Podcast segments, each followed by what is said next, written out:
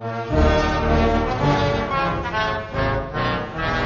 Газета «Нью-Йорк Таймс» со ссылкой на анонимные источники в спецслужбах США сообщила, что американские хакеры проникают в российские сети энергообеспечения. Причем эти операции носят практически наступательный характер. Делается это, согласно газете, в ответ на российские кибератаки. В Твиттере президент Дональд Трамп назвал публикацию «Нью-Йорк Таймс» ложью и государственной изменой, саму газету «врагами народа». Надо сказать, что российские СМИ о наступательных операциях российских государственных хакеров никогда не сообщали. Они пересказывали материалы западных СМИ. Зато у президента России не было повода ругать российских журналистов. А как в Америке?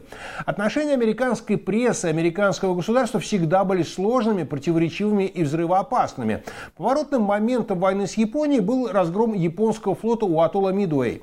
Американцы победили благодаря двум факторам. Гениальности криптографов, взломавших японские шифры, и невероятной удачи во время самого сражения.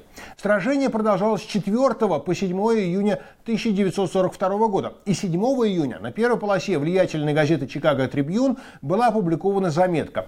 У ВМС США была информация о японском плане атаки. Автор заметки не упомянул о взломе кодов, но во всем остальном материал был исключительно точен.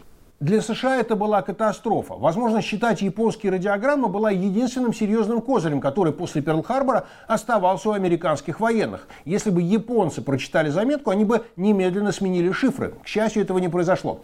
ФБР и военная контрразведка начали расследование, о ходе которого докладывали лично президенту Рузвельту. Чикаго Трибюн была готова сотрудничать со следствием, но отказалась выдать источник информации. Конфликт завершился вынужденным миром. Минюст отказался начинать судебный процесс против газеты, чтобы не выплыла история с шифрами. Чикаго Трибьюн по сей день остается одной из уважаемых газет.